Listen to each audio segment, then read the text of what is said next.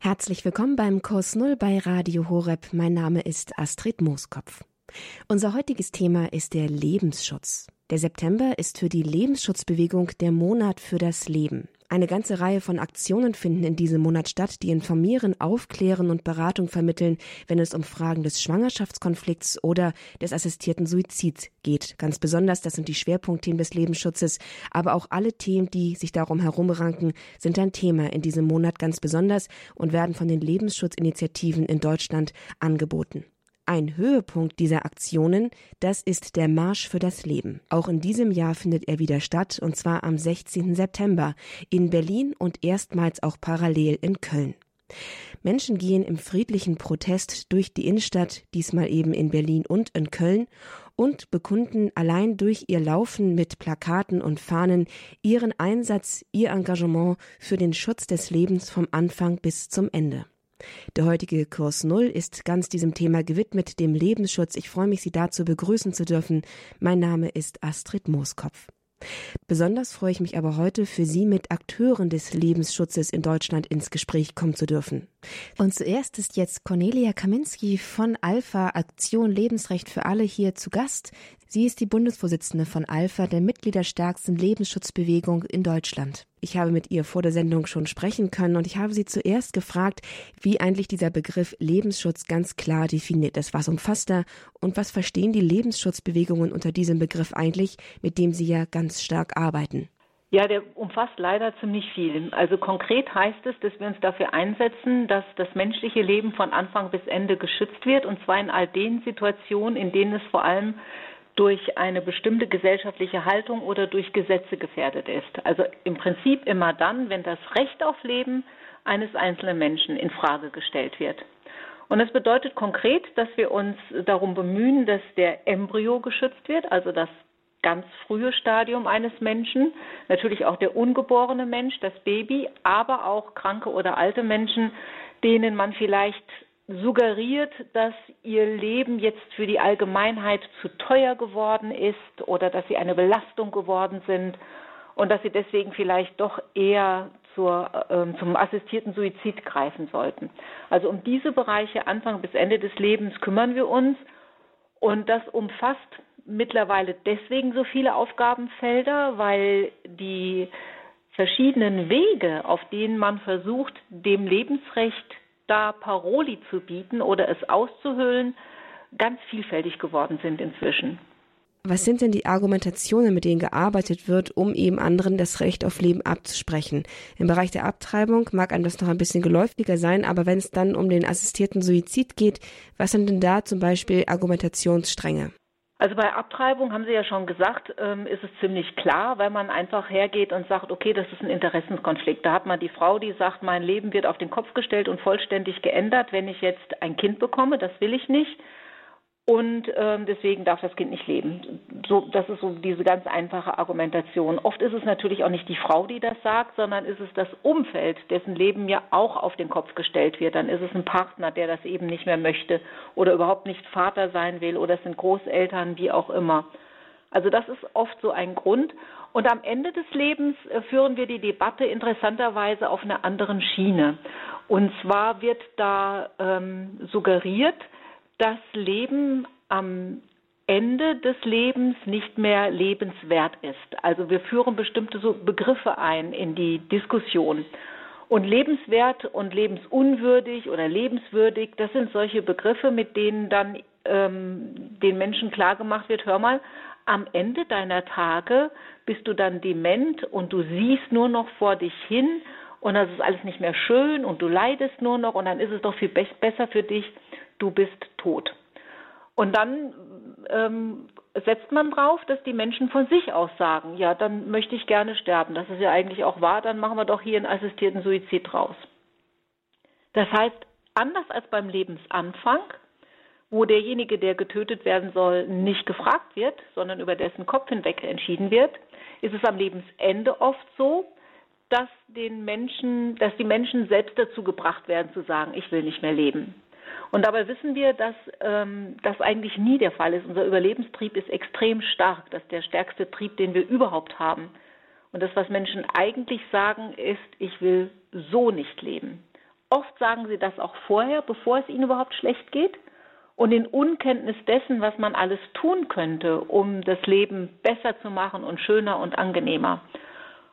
Und ich habe so den Eindruck, dass die Kraft, die in jedem Fall dahinter steckt, diejenige ist, dass eine Gruppe von Menschen sich selbst das Leben so leicht und schön wie möglich machen möchte und dafür müssen eben andere Menschen aus dem Weg geräumt werden.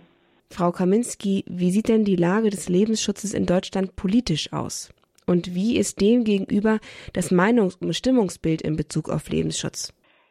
Ja, da nehme ich ehrlich gesagt eine ziemliche Diskrepanz wahr. Also wenn Sie mich jetzt nach der politischen Lage fragen würden, würde ich sagen, äh, war noch nie so schlecht. Das Recht auf Leben ist noch nie so dermaßen in Frage gestellt worden wie unter der ähm, augenblicklichen Regierung. Also ich zitiere jetzt einfach mal so ein bisschen was aus dem Koalitionsvertrag. Da steht drin, ähm, wir aktualisieren das Konzept zur Fortentwicklung der Qualifizierung von Ärztinnen und Ärzten, um auch medikamentöse Schwangerschaftsabbrüche leichter verfügbar zu machen. Mit anderen Worten, Ärzte sollen Fortbildungen erhalten, damit sie leichter und schneller die Abtreibungspille verordnen können. Dann natürlich äh, eine Stärkung, das nennt sich dann eben das Selbstbestimmungsrechts von Frauen. Versorgungssicherheit soll hergestellt werden. Das bedeutet, diese Koalition hat vor, Schwangerschaftsabbrüche zum Teil der ärztlichen Aus- und Weiterbildung zu machen. Mit anderen Worten, jeder Arzt muss in seiner Ausbildung, egal was er später mal macht, abgetrieben haben. Anders geht's nicht. Und das sind schon ziemlich schwerwiegende Eingriffe, die dann auch dazu führen, dass wir eine ganz andere Kultur nochmal bekommen. Ich will das mal kurz ähm, an einem Beispiel klar machen. Ein äh, Psychiater, der eine, der eben mit Menschen spricht, der nicht operativ tätig ist, der wird niemals in die Verlegenheit kommen, Abtreibungen durchführen zu müssen. Ein Orthopäde, der Knochen richtet, wird, nicht, wird nichts mit Abtreibung zu tun haben. Ebenso ein Herzchirurg. Das heißt, wir haben eine große Diversifizierung im Rahmen der Medizin. Und es ist ein totaler Blödsinn, Studenten schon während des Studiums beizubringen, wie man kleine Kinder tötet, wenn sie später niemals brauchen. Und das macht man nur deswegen, weil man damit ähm, sie im Grunde genommen in eine Richtung zwängt, weil jemand, der das einmal gemacht hat, es auch wieder tun wird. Weil man damit den Studenten schon im Studium beibringen kann, guck mal, Abtreibung ist doch eigentlich harmlos, macht doch nichts, macht doch, es macht doch jeder. Und du musst es machen und weil du es machen musst, weil es der Staat sagt, weil es die Lehrverpflichtung ist, deswegen ist es auch völlig in Ordnung. Es geht also hier überhaupt nicht eigentlich um eine Versorgungssicherheit mit Abtreibungseinrichtungen, da haben wir wirklich mehr als genug, sondern es geht darum, ein von Anfang an zu schleifen, mit der Wurzel auszurotten. Und da fängt man bei den Ärzten an. Denn das sind diejenigen, die natürlich auch ähm, in bildgebenden Verfahren, was weiß ich, im Ultraschall, ein Baby sehen und sagen, oh, ist vielleicht doch nicht so schön, wenn ich das jetzt hier absauge. Also es, das, das, ähm, das sind so ein paar Sachen, auch im Bereich der Präimplantationsdiagnostik, elektiver Single-Embryo-Transfer ist so ein Stichwort. Das heißt, ähm, die Kosten werden dafür bezahlt. Das sieht der, der Koalitionsvertrag vor. Es wird also ganz systematisch aussortiert nach Kindern mit oder ohne Behinderung. Es wird nur noch ähm, ein ausgesuchter Embryo übertragen, die anderen werden dann weggeworfen werden können. Also das Ziel ist tatsächlich mit dem menschlichen Leben gleich zu Beginn so umzugehen, als sei es vollkommen verfügbar. Und natürlich gehört dazu auch die, die Neuregulierung des Paragraphen 218. Das ist so diese ganze politische Seite. Da sehen wir, dass wir Regierende haben im Moment, die wirklich auf das Recht auf Leben pfeifen. Das kann man gar nicht anders sagen. Und Medial wird das unterstützt, das muss man auch sagen. Ne? Also interessanterweise ähm, ist es äh, in der breiten Bevölkerung völlig anders. Ähm, es hat da eine ganz gute Umfrage gegeben von Frontal 21. Das ist ja jetzt äh, auch nicht unbedingt ein Medium, was im Verdacht steht, besonders politisch konservativ zu ticken. Und da ist rausgekommen, dass nur 36 Prozent der Deutschen finden, dass ähm, eine Abtreibung keine Straftat sein sollte. Mit anderen Worten, eine große, breite Mehrheit der Deutschen sagt, die Abtreibung eines Kindes ist Unrecht. Und nur bei den Anhängern der Grünen und der Linken gibt es eine kleine Mehrheit für die Abschaffung des 218. Und bei den Grünen, die sich, die das ja wirklich ganz groß auf ihr Programm geschrieben haben, Abschaffung des 218, sind es auch nur 54 Prozent der Wähler. Das heißt viel weniger, als man, ähm, als man denken könnte, wenn man eben die Rhetorik der führenden Politiker sich anhört. Und jetzt ist es so, dass eine Mehrheit der SPD- und FDP-Wähler auch nicht am 218 rütteln will. Also selbst bei den Wählern von SPD und FDP sagen die meisten, nee, lass mal, Abtreibung sollte ein Straftatbestand werden. Und wenn ich jetzt das alles zusammenrechne, dann stelle ich fest, dass nicht mal innerhalb der Wählerschaft dieser Koalition es eine Mehrheit gibt für die Abschaffung des 218. Selbst bei denen, die diese Regierung, die diese lebensfeindliche Regierung gewählt haben, gibt es keine Mehrheit dafür, dass die so weitermachen. Und wenn ich jetzt nochmal ähm, bei den Christdemokraten nachschaue, dann, da ist es ein ganz eindeutiges Bild. Zwei Drittel der Wähler der CDU fühlen sich dem gesellschaftlichen Kompromiss, den ja dieser 218 darstellt, verbunden und möchten den auf gar keinen Fall abgeschafft wissen. Das finde ich ganz erstaunlich, denn wir haben ja seit 40 Jahren im Grunde genommen ein mediales Trommelfeuer für die Abschaffung des 218, für ein sogenanntes Selbstbestimmungsrecht der Frau, für Abtreibung. Und dass das nicht geklappt hat, die Meinung der Menschen so zu ändern, das finde ich eigentlich schon super. Nächste Woche findet wieder der Marsch für das Leben statt. In Berlin und in Köln. Eine Bewegung, die es seit 2002 in Deutschland gibt. Seit 2008 findet sie in Berlin jährlich statt und dieses Jahr in Köln das erste Mal. Frau Kaminski, was ist das Anliegen dieses Marsches generell? Also wenn ich mir jetzt ähm, diese Zahlen äh, nochmal vor Augen führe, die ich Ihnen eben genannt hatte, die Umfragezahlen, dann muss ich sagen, wir haben eigentlich einen guten Job gemacht. Denn äh, dass das so ist, dass die Menschen immer noch nicht bereit sind zu sagen, Abtreibung ist super, das hat sicherlich was damit zu tun, dass wir seit 2008 jedes Jahr in Berlin für das Recht auf Leben auf die Straße gehen. Das geht an den Menschen nicht spurlos vorüber, die nehmen da eine Botschaft mit. Und ähm, diese Grundwahrheit, die gilt es immer weiter im Bewusstsein zu verankern. Und es gilt den Politikern immer wieder, ähm, das unter die Nase zu reiben, dass das ihre Aufgabe ist. Sie sind dazu da, das Lebensrecht zu schützen. Also darum, darum geht es in Berlin und auch in Köln eben in diesem Jahr. Und da denke ich, müssen wir weitermachen. Ist der Marsch für das Leben eigentlich eine politische Aktion oder in welchem Spektrum kann man das eigentlich verorten? Ist der christlich motiviert? Ist er einfach humanistisch interessiert? Woher kommt denn dieser Marsch für das Leben eigentlich? Ja, die Frage kriegen wir ja ganz oft gestellt von Journalisten. Ähm, man argumentiert und dann ist die, die eine Frage ist dann immer, ja, aber Sie sind doch Christ, oder?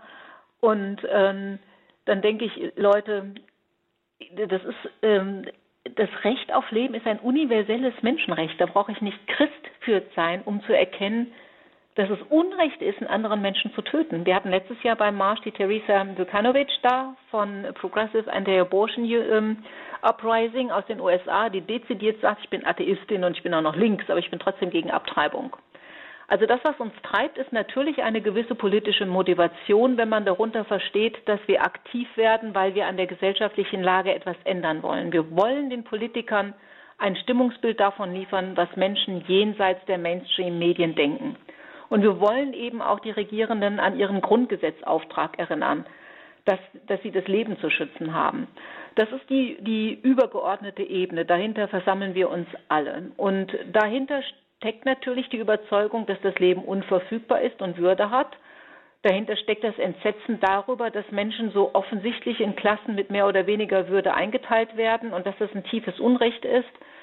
Ähm, viele treibt auch einfach die Liebe zum Leben, die Liebe zu Kindern an. Das ist ähm, natürlich auch ein schönes, fröhliches Fest des Lebens, das man gemeinsam mit Gleichgesinnten feiert.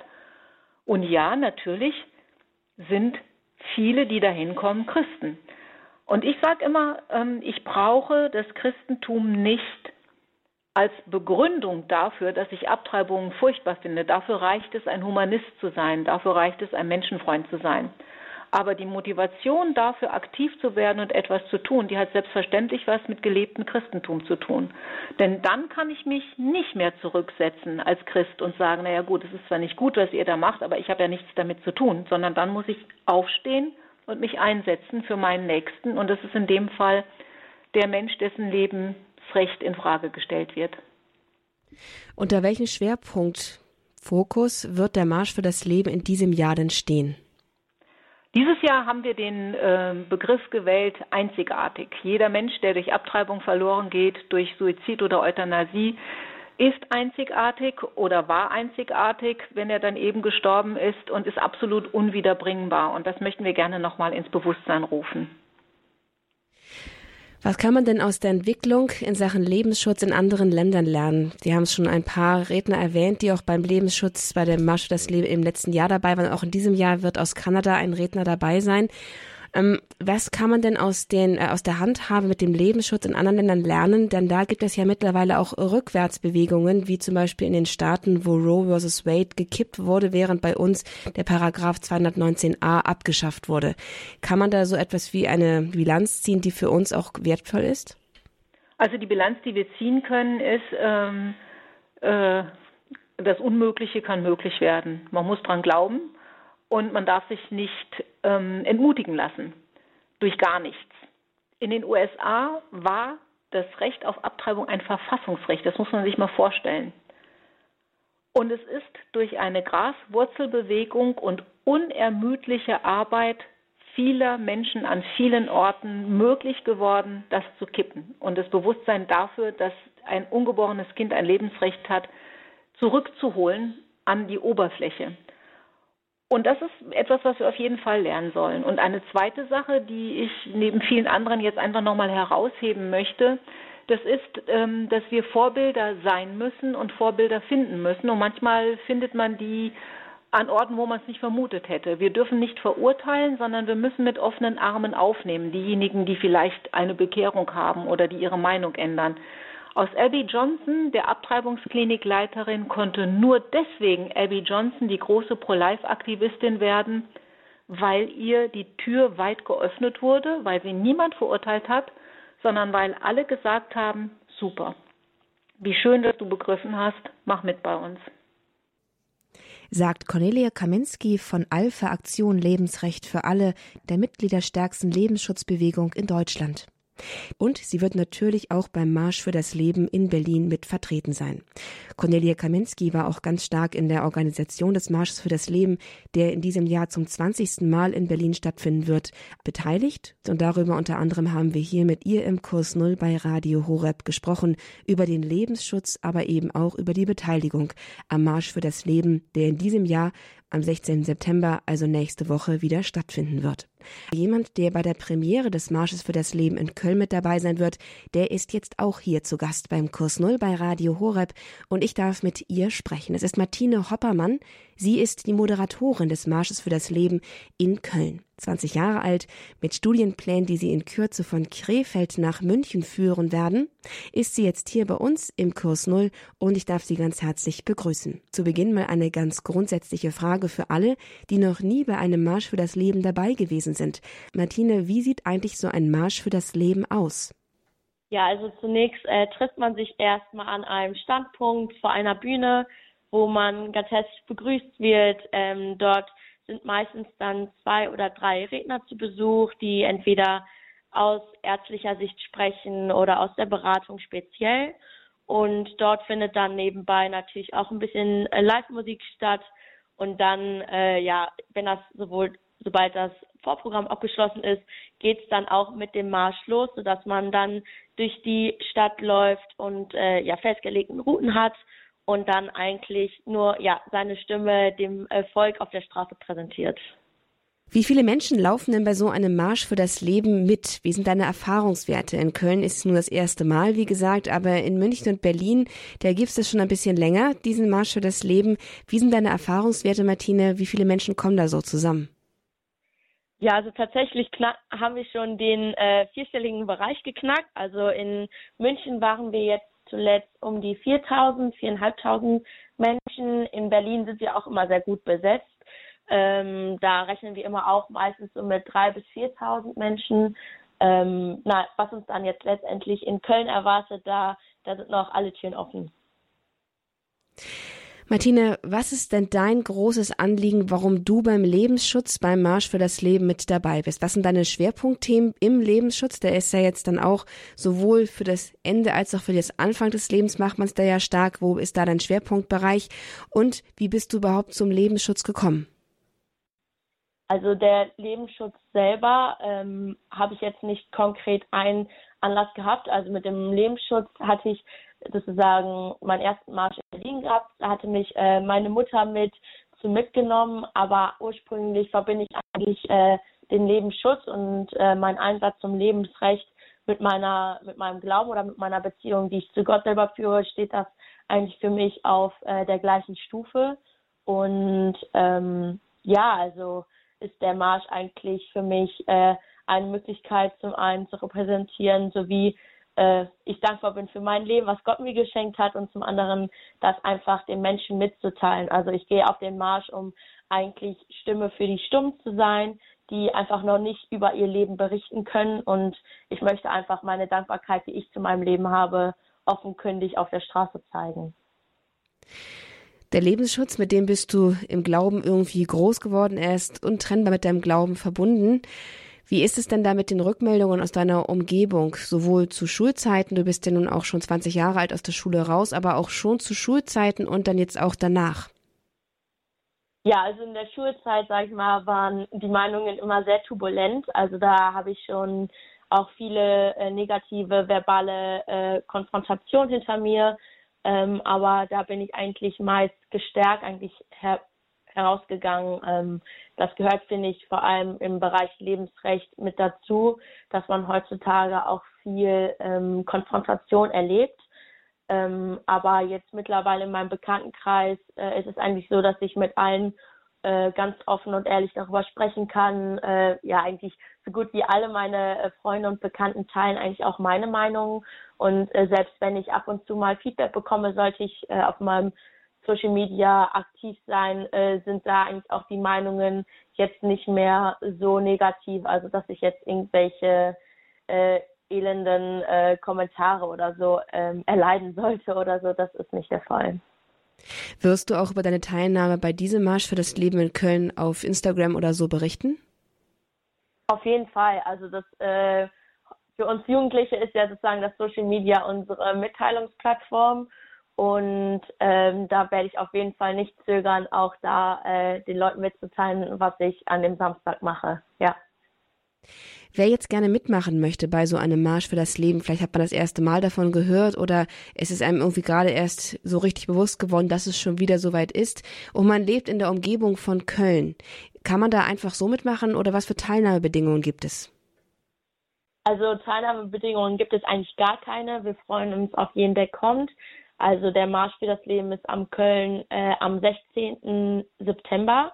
Da starten wir um 13 Uhr am Heumarkt äh, mit sozusagen dem Vorprogramm. Dort werde ich dann die äh, Leute begrüßen und dann sozusagen in den Marsch einführen. Dort haben wir dann drei Redner, die über ihre äh, sozusagen ihre Standpunkte zum Marsch sprechen und dann geht es auch schon los mit dem Marsch durch die Kölner Innenstadt. Und ja, sollte jemand mal gerade beim Shoppen sein oder so, vielleicht hört man uns oder sieht man uns und dann ist jeder herzlich dazu eingeladen, sich äh, sozusagen dem Marsch oder der Gruppe anzuschließen sagt Martine Hoppermann, 20 Jahre alt und die Moderatorin für den Marsch für das Leben am kommenden Samstag in Köln. Dort findet der Marsch für das Leben das erste Mal statt. Es ist der Höhepunkt des Lebensrechtsmonats sozusagen. Der September ist nämlich der Monat für das Leben und die Lebensschutzbewegungen in Deutschland nutzen diesen Monat, um verstärkt ein Informations- und Beratungsangebot für alle Interessierten rund um das Thema Lebensschutz anzubieten. Höhepunkt ist der Marsch für das Leben, dieses Mal in Berlin zum 20. Mal und in Köln das erste Mal. Informationen dazu finden Sie unter anderem auch auf horeb.org, wenn Sie Interesse haben, an so einem Marsch für das Leben mitzumachen oder sich auch über die Lebensrechtinitiativen in Deutschland zu informieren. Unser Thema im Kurs Null bei Radio Horeb ist heute der Lebensschutz. Mein Name ist Astrid Mooskopf. Wir sprechen mit verschiedenen Vertretern der Lebensschutzbewegung in Deutschland. Und gleich freue ich mich dafür, mit Weihbischof Thomas Maria Renz aus der Diözese Rottenburg-Stuttgart ins Gespräch kommen zu können. Er engagiert sich seit Jahren als Bischof für den Schutz besonders des ungeborenen Lebens und ist Mitglied in der Schwangerschaftskonfliktberatungsinitiative 1000 Plus. Er ist gleich zu Gast hier im Kurs Null. Bleiben Sie dran. Bis dahin erst einmal ein Stück von der blinden Sängerin Bernarda Brunovic mit dem Hit des Marsches für das Leben im letzten Jahr in der Schweiz. Welcome on Earth, Willkommen auf der Erde, singt die schweizerisch-kroatische Sängerin, die selbst ein Wunder des Lebens ist in besonderer Weise, denn ihre Eltern entschieden sich damals, das Kind auszutragen, gegen ärztlichen Rat. Von ihr, Bernarda Brunovic, hören wir jetzt Welcome on Earth, kraftvolle Soulklänge für den Lebensschutz.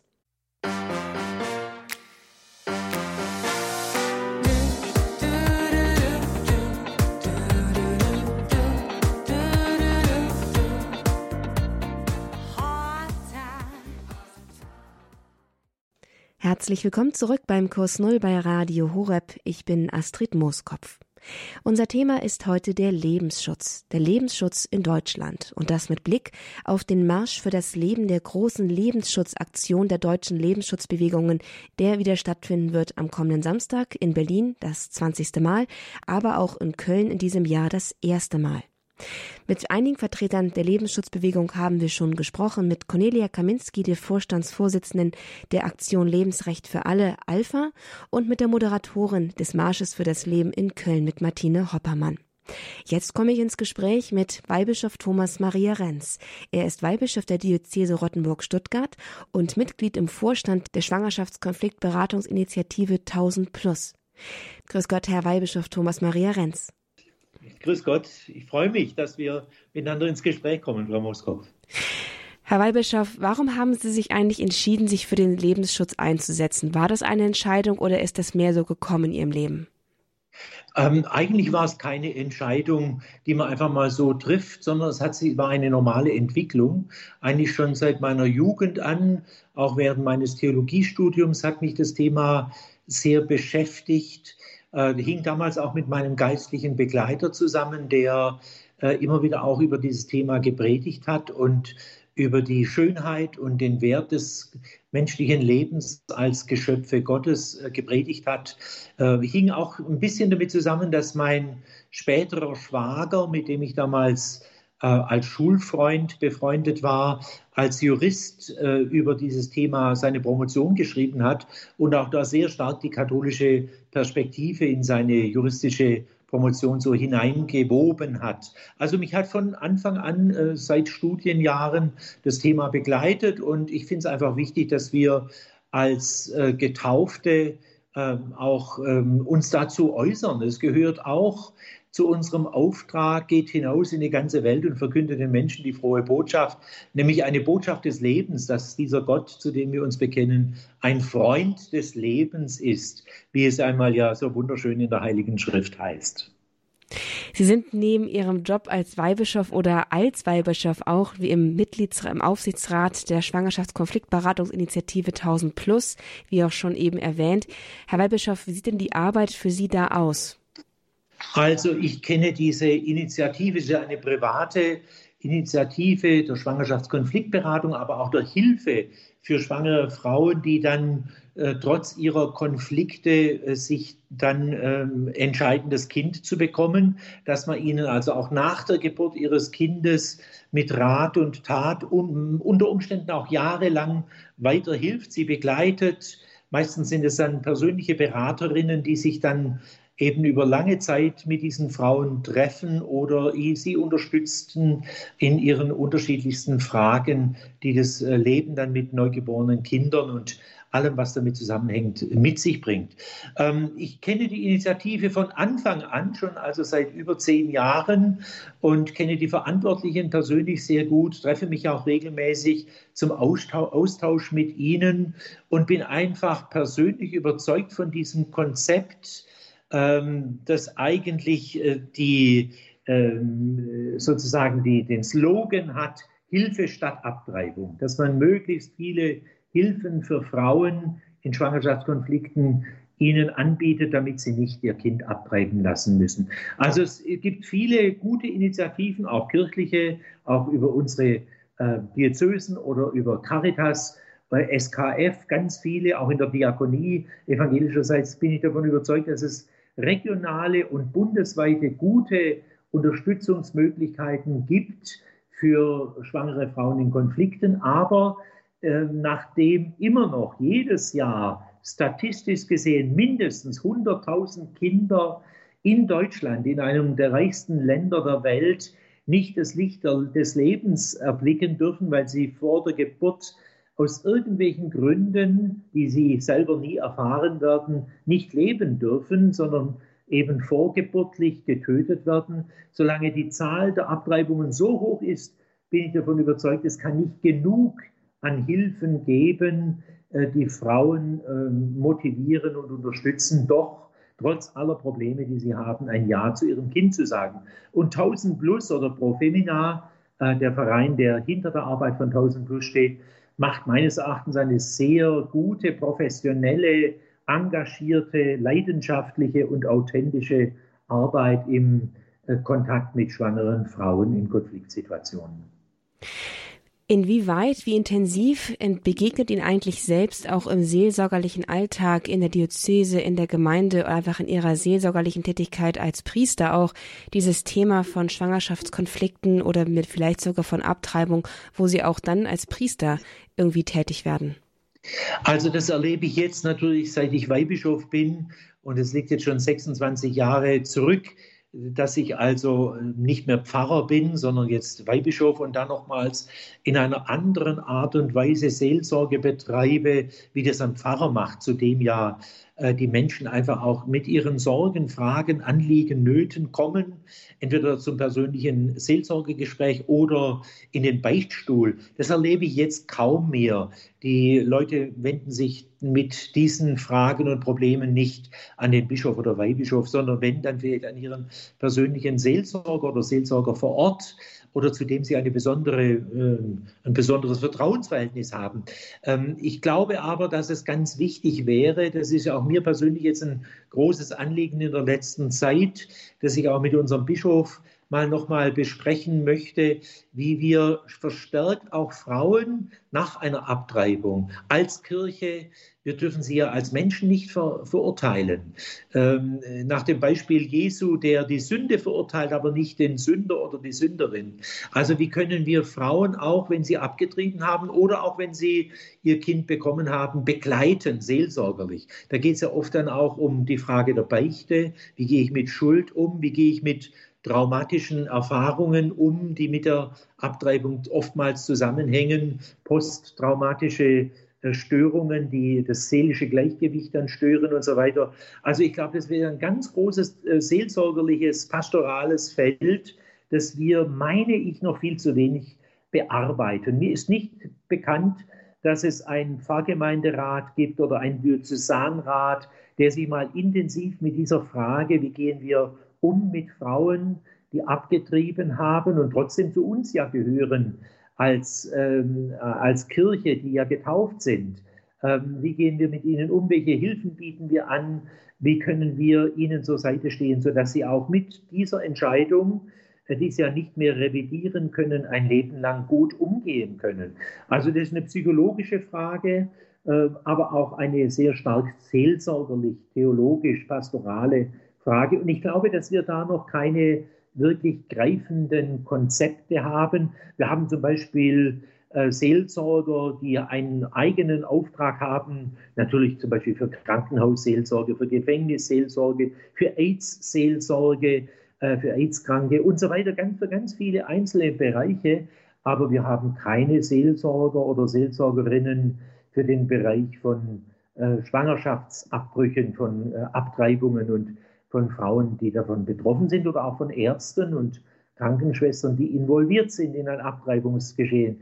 Also da würde ich mir wünschen, dass wir das als pastorales Betätigungsfeld ganz neu entdecken und bearbeiten und da den entsprechenden Menschen auch wirklich seelsorgerliche Hilfe anbieten können. Die Entwicklungen in der Politik sprechen ja denen nun nicht gerade das Wort von dem, was Sie jetzt hier als mögliches Konzept für die Kirche als seelsorgerliche Betreuung so ein bisschen skizziert haben. Wie bewerten Sie aus dieser Perspektive eigentlich die Entwicklungen in der Politik, die jetzt in den letzten zwei Jahren ganz besonders Fahrt aufgenommen haben? Ja, ich befürchte nichts Gutes, was wir von der Politik in Deutschland jetzt zu erwarten haben zu diesem Thema. Ähm, das geht schon hervor aus der Lektüre der Parteiprogramme aller Parteien, die bei der letzten Bundestagswahl sich äh, zur Wahl gestellt haben. Die Parteiprogramme kann ja jeder Mensch nachlesen. Und wenn man da das Thema Lebensschutz aufruft oder Umgang mit Paragraph 218 wird deutlich, dass die Parteien, die jetzt in der Regierung sind, ein klares, eine klare Absicht haben, den Paragraph 218 also letztlich zu streichen. Das heißt, ähm, die Frage des Strafrechtes im Hinblick auf Abtreibung auszuschalten, es praktisch herauszunehmen aus dem Strafgesetzbuch und sozusagen anders zu regeln. Letztlich geht es in eine Richtung, dass Abtreibung äh, in die private, persönliche Entscheidung einer jeden Frau gestellt werden soll. Das ist die eindeutige Tendenz, Abtreibung als Privatangelegenheit sozusagen ähm, zu behandeln. Das geht dann niemand anders was an als die Frau selber. Manche gehen ja so weit zu sagen, die Abtreibung bis zum Tag der Geburt, ähm, als ob das Kind nicht schon leben würde, auch am Tag vor der Geburt eben noch im Leib der Mutter, aber das völlig frei zu geben. Wir erleben momentan schon übrigens eine ganz verheerende, eine verheerende Tendenz in England. Ähm, dort ist es schon möglich, dass sie Abtreibungstabletten äh, rezeptfrei in der Apotheke oder übers Internet bestellen können, sodass praktisch da gar kein Arzt mehr oder keine Beratungsstelle oder sonst irgendeine Institution dazwischen geschaltet wird, dass Frauen sozusagen zu Hause ähm, bei sich, ohne dass es irgendjemand mitbekommt, ihr Kind abtreiben können. Aber dann natürlich auch mit dem, was sie dann da sehen, wenn das Produkt der Abtreibung vor ihnen liegt oder in der Kloschüssel landet, mit, dieser, mit, mit diesem Schicksal auch dann alleine leben müssen. Da haben sie niemanden, der ihnen hilft, weil sie das komplett privatisiert haben. Also insofern äh, beobachte ich es mit großer Sorge. Es wurde ja jetzt ähm, der, auf der politischen Ebene eine Arbeitsgruppe eingerichtet im Frühjahr, die bis äh, November äh, diesen Jahres mal Vorschläge erarbeiten soll. Also monatelang bekommt man von dieser Arbeit gar nichts mit. Wir werden aber vielleicht gegen Jahresende schon erste Ergebnisse dieser Arbeitsgruppe hören. Es ist schade, dass die Kirchen in dieser Arbeitsgruppe überhaupt nicht vertreten sind. Meines Wissens auch nicht die Wohlfahrtsverbände, äh, die sich mit all diesen Themen der Schwangerschaft und der Abtreibung bisher beschäftigt haben. Expertinnen und Experten aus unseren Reihen sind da nicht dabei. Und wenn man nochmal auf die europäische Ebene geht, der Politik, dann hört man ja zunehmend auch Stimmen, dass äh, es ein Menschenrecht auf Abtreibung geben soll. Also Abtreibung soll aus diesem Ruch des ähm, Strafbaren herauskommen in eine ganz normale medizinische Dienstleistung. Das soll ja auch von den Krankenkassen dann übernommen werden und wird verschleiert unter ähm, Begrifflichkeiten, unter denen sich normale Bürger und Bürgerinnen wenig darunter vorstellen können, wie zum Beispiel reproduktive Gesundheitsfürsorge und so. So verschleiert man dann also letztlich das, dass man die Abtreibungen mehr oder weniger privatisieren will, ist Privatsache jeder Frau und alle anderen sollen sich da raushalten. Also das ist klar die Tendenz, der Trend äh, von den meisten politischen Parteien jetzt, die in der Regierung sind. Von daher erwarte ich nicht wirklich äh, etwas sehr Hilfreiches im Hinblick auf den Lebensschutz der Ungeborenen, um den es ja eigentlich neben dem Selbstbestimmungsrecht der Frau aber sehr stark ergehen sollte zwei ganz große Heilige, die sich unserer Zeit, die sich dafür eingesetzt haben, dass das Leben auch geschützt bleibt, also die eigentlich diesem großen Trend unserer Gesellschaft nicht nur in Deutschland, sondern weltweit ein Lebenszeugnis entgegengesetzt haben. Das waren die heilige Mutter Teresa von Kalkutta und Papst Johannes Paul II., der ja nun auch heilig gesprochen wurde, also der ja heilig gesprochen wurde, der heilige Papst Johannes Paul II. Ähm, haben Sie als jemand, der sich mit dem Lebensschutz ganz besonders befasst und der da irgendwie so hineingewachsen ist, auch eine besondere geistliche Verbindung zu diesen beiden großen Heiligen? Ja, natürlich, klar. Ich habe während äh, der Amtszeit von Johannes Paul II. fünf Jahre lang in Rom studiert. Er ist 1978 äh, Papst geworden. Ich kam 1980 bis 85 dann nach Rom und war also in seiner Nähe sozusagen, auch wenn ich ihn selten gesehen habe. Aber ich habe natürlich seine am, ersten Amtsjahre als Papst auch sehr äh, intensiv auch mitverfolgt, seine Lehre und dass ihm der Lebensschutz von Anfang an wichtig war und bis zum Schluss übrigens. Äh, das ist äh, heute oftmals vergessen, wird nicht mehr so wahrgenommen oder wertgeschätzt. Aber ich empfehle allen, die sich mit dem Thema Lebensschutz, Recht des Menschen, jedes Menschen auf das Leben befassen wollen, dass sie äh, die Enzyklika Evangelium Vitae äh, von Johannes Paul II. nochmals lesen. Die kann man übers Internet abrufen, kostenlos. Kommt man den Text sehr schnell heran von 1995.